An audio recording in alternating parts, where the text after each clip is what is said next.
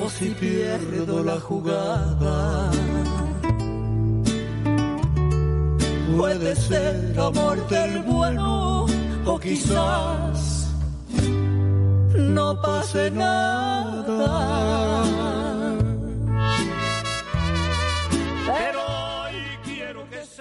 Bien, señoras y señores, pues nosotros estamos de regreso escuchando música de don Vicente Fernández, por supuesto. Y es que ayer ya le presentaba yo esta información que tiene que ver, o que tenía que ver con el cumpleaños de don Vicente Fernández. Eh, que se celebró este pasado fin de semana allá en el rancho de los Tres Potrillos. Y también le presenté esta información acerca de su nieto de Alex Fernández y de esta escultura hiperrealista que mandó a hacer en honor de don Vicente. Y al presentarle la información pues veía yo la escultura, dije Guadalajara solo conozco un artista con, el, eh, con este talento para poder lograr una escultura hiperrealista como la que Alex mandó a hacer de su abuelo y efectivamente pues se trata de Rubén Orozco Loza, escultor hiperrealista mexicano. Eh, que eh, pues está en la línea telefónica y a quien yo primero le agradezco muchísimo la comunicación y después saludo con muchísimo gusto. Rubén, ¿cómo estás? Bienvenido a este espacio como siempre y gracias por la comunicación. Buenos días, Javier, ¿cómo estás? Bien, ¿y tú? Gracias por la invitación.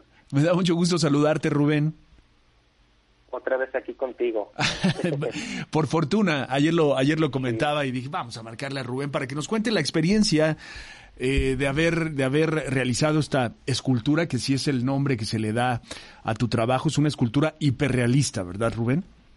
Así es. Sí, pues para mí fue todo un honor este también conocer personalmente a Alex, eh, este que asistieran aquí al estudio y este conocieran mi trabajo. Ellos más bien este nos seguíamos en redes sociales, pero él no tenía el conocimiento de que estuviera aquí en, México.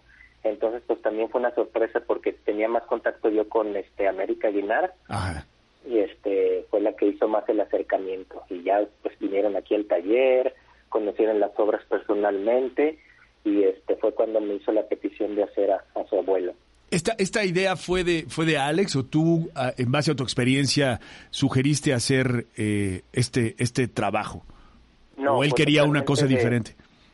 Fue totalmente de Alex, él fue el que me hizo la petición de que si tenía el tiempo también de, elaborar a su abuelo. Porque en realidad es un busto, ¿no? Sí, así es, es un busto a pequeño formato. Este es el busto ah, que he tardado más tiempo en, el, en hacer Normalmente me tardo tres meses en hacer un busto de esas características, pero este busto sí estuvo más complejo y me tardé un año. Vaya. ¿Por qué? ¿Por qué, Rubén? ¿Cuál fue la diferencia? ¿Por qué tanto tiempo?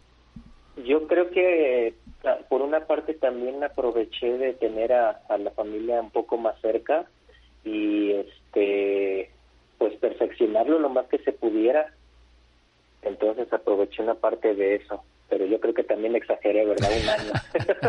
Oye, ¿qué, elementos utilizaste para lograr este hiperrealismo? Eh?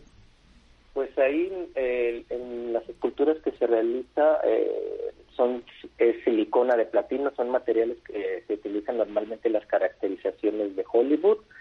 Eh, pues y, lo que es la vestimenta es de resina, las aplicaciones también son de resina, eso las hizo mi esposa Clara Alcántara y ella también se encarga de hacer el, el injerto de cabello. Ya a mí me toca cortarlo y peinarlo y todas esas cosas. Me imagino que esto del injerto de cabello es de lo más laborioso, ¿no? Sí, también se tardó ella, es un rostro, ¿qué te puedo decir?, de 18 centímetros aproximadamente y este poner solo el cabello fue una semana Wow. Wow. Oye, y no habiendo un molde del rostro, ¿cómo, cómo, cómo formas el rostro? ¿Cómo le das forma eh, a la cara? Este, en este caso, bueno, siempre, realmente, la mayor parte fue por fotografías, y pues sí, de Vicente Fernández hay bastante. Y también, este, una de las cosas que ahora recuerdo, porque también fue un poco más complejo, es porque normalmente las fotos que se tomaban de Vicente Fernández eran del lado derecho sea, era su como su lado más favorito que él tenía, ¿verdad? Su lado, sí, su lado bueno, digámoslo así. Su lado bueno, entonces, este, conseguir del otro lado era bastante difícil, entonces tenía que ver también videos, este, de donde pudiera tomar más información y aparte también con, con este, con el asesoramiento de Alex y de y de América. ¿Y qué primero haces, o sea, a través de tu talento con las manos y, y, con tus ojos, ves la fotografía, ves estas imágenes y vas detallando el rostro qué? ¿Primero en arcilla? Es, es plastilina. Es, plastilina. Mm. Este, pues sí, se bosqueja y se va trabajando todos los rasgos, este y más que nada pues sí tienes que imaginarte pues que tiene las cejas no que tiene el cabello el bigote también es una parte más compleja porque pues todo lo ves de un solo color. Entonces es una de las partes que sí son más difíciles. Y ya que está el, el um, trabajo terminado en plastilina viene el tema del silicón eh, ya que está el, el, modelado en plastilina, se realiza un molde, un molde de, uretano, y después se hace un vaciado en silicona. la silicona sale de un color como muy claro, digamos un, un color piel muy blanco, y de ahí se le van dando las tonalidades de, de la piel según si es un poco más oscura. Este, se dan aproximadamente unas 14 veladuras de pintura en silicona. Vaya. Con eso se da a llamar la apariencia de la piel. Oye, me llama la atención porque mira que has hecho figuras sumamente complejas y con un realismo extraordinario, ¿no? Músicos, David Bowie, este, Freddie Mercury, hiciste al Papa Francisco también. En fin, has hecho cualquier cantidad de, de, imágenes, pero en el caso de don Vicente Fernández, eh, al pie de estas imágenes que subiste en tu cuenta de Instagram, que es eh, Rubén Orozco Loza, por cierto, si desean seguirlo, vale mucho la pena. Pusiste la escultura más compleja que he realizado hasta el momento, nunca se deja de aprender. Sí, así es. Sí, yo creo que una de las cosas es que, bueno, no sé si sea la parte que me obsesiona mucho la, la perfección, que cada pieza que realizo, me mm, de cuenta que como si no hubiera hecho la anterior. Mm. O sea, este, me gusta, me gusta trabajar demasiados detalles entonces yo creo que es una de las cosas que en esta de también, eh, yo creo que ah, el, personaje de Vicente quería, pues ahora sí que hacerlo lo más perfecto y a la vez imperfecto, ¿no? Qué joya. Para poder lograr el rostro. No, pues qué, qué trabajo, querido Rubén, como siempre, ya sabes que yo soy admirador de lo que haces. Muchas y, gracias. Y en ese sentido, pasando a otra cosa, ya habías hecho algo para Guillermo del Toro, ¿no? Este, de hecho, yo tuve la oportunidad de conocer de cerca esa figura que le otorgaste a Guillermo del Toro. Ahí te vemos con él. Eh, él muy emocionado contigo porque tuviste tuviste la oportunidad de, colaborar con él en Pinocho. Sí, fíjate, ¿te acuerdas que platicábamos el, la última vez de que a ver si después este, colaboraba con Guillermo yo estaba como muy renuente, ¿verdad? Porque no trabajo para, para esa industria. Entonces este llegó la invitación este, de su parte y eh, me contactaron ya también aquí en el taller del Chucho para poder este colaborar. ¿Qué es tu taller? el taller del Chucho es tu taller. del Chucho. Que de repente dijo, pues, ¿qué, ¿qué, haremos, verdad? Entonces este, se le ocurrió hacer unos perros que aparecen en unas cuatro o cinco escenas en la película de Pinocho, que son los únicos perros, eh, digo, las únicas figuras, las únicas eh, marionetas que se, que se hicieron aquí desde cero. Porque este hay otro escultor que se llama León Fernández, que también es animador.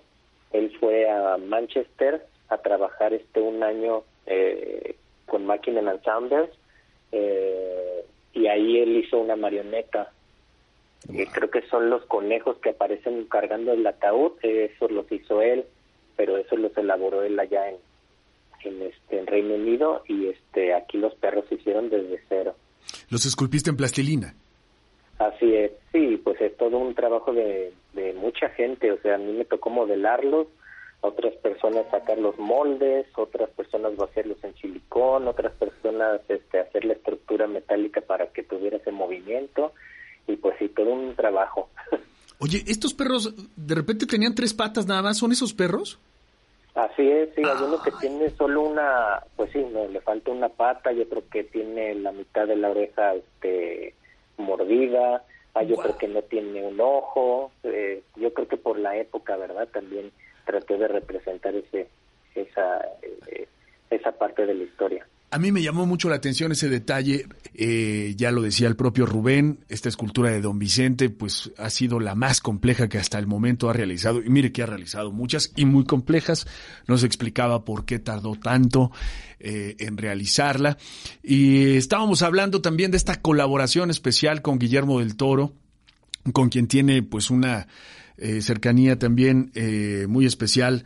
Rubén Orozco tuvo la oportunidad de participar en Pinocho al lado de Guillermo del Toro.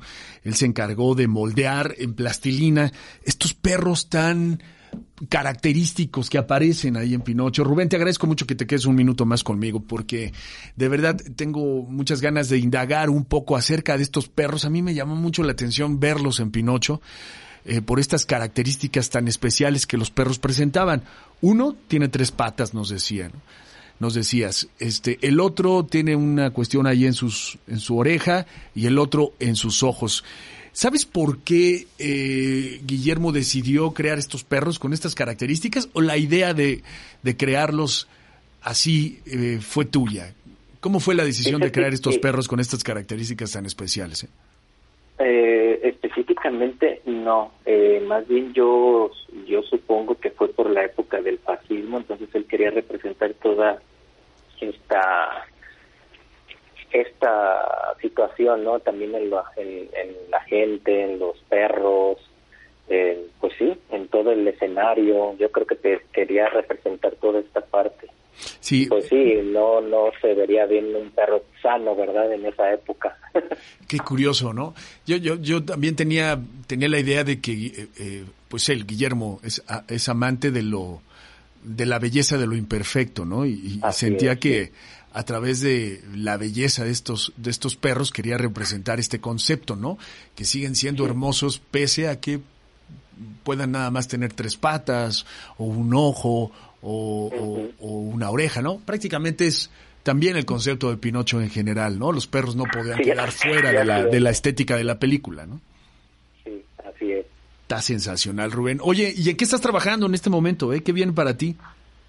Pues fíjate que estoy trabajando en, este, en una escultura eh, que se va a celebrar aquí los 200 años de este del Estado Libre y Soberano, pero pues sí, yo creo que más adelante, ya que me den permiso, este lo podré mencionar con más libertad. Con más detalle. Oye, ¿cualquier particular puede recurrir a ti para, para hacer una escultura, para mandar a hacer una escultura? Sí, sí, este, lo único es que normalmente pues sí, trabajo más en, en mis cosas. Claro. Y ya si me interesa el proyecto y me llama la atención, pues sí, claro, sí le entro. Y estas esculturas que vemos en tu Instagram, por, eh, por ejemplo, de, de, artistas reconocidos, ¿están a la venta? ¿Exhibes en algún lado? ¿Se puede adquirir alguna de ellas? Algunas sí, este, otras pues prefiero mejor este, tenerlas en mi colección porque en, realidad cuando comencé lo del hiperrealismo pues sabrás que cada pieza tarda bastante tiempo en que la elabore, entonces eh, para una exhibición pues si las estoy, eh, no sé, vendiendo pues me quedo sin sin qué exhibir, ¿verdad? Y para volverlas a hacer es otro rollo, entonces como que por eso ahí todavía no las he soltado.